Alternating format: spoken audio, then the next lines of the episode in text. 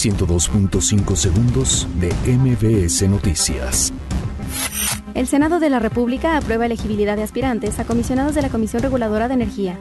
Marcelo Ebrard, titular de Relaciones Exteriores, descarta cierre de frontera México-Estados Unidos.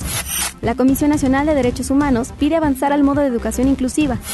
El Gobierno de México anunciará estándares de medición de audiencias en medios comunicativos. Tomás Herón, ex titular de la antes PGR, impugna fallos sobre amparo contra captura por caso Pegasus.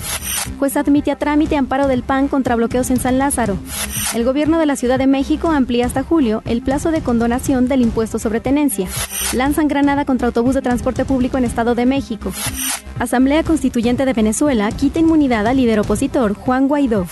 Espectacular empate a cuatro goles entre Barcelona y Villarreal en España. 102.5 segundos de MBS Noticias.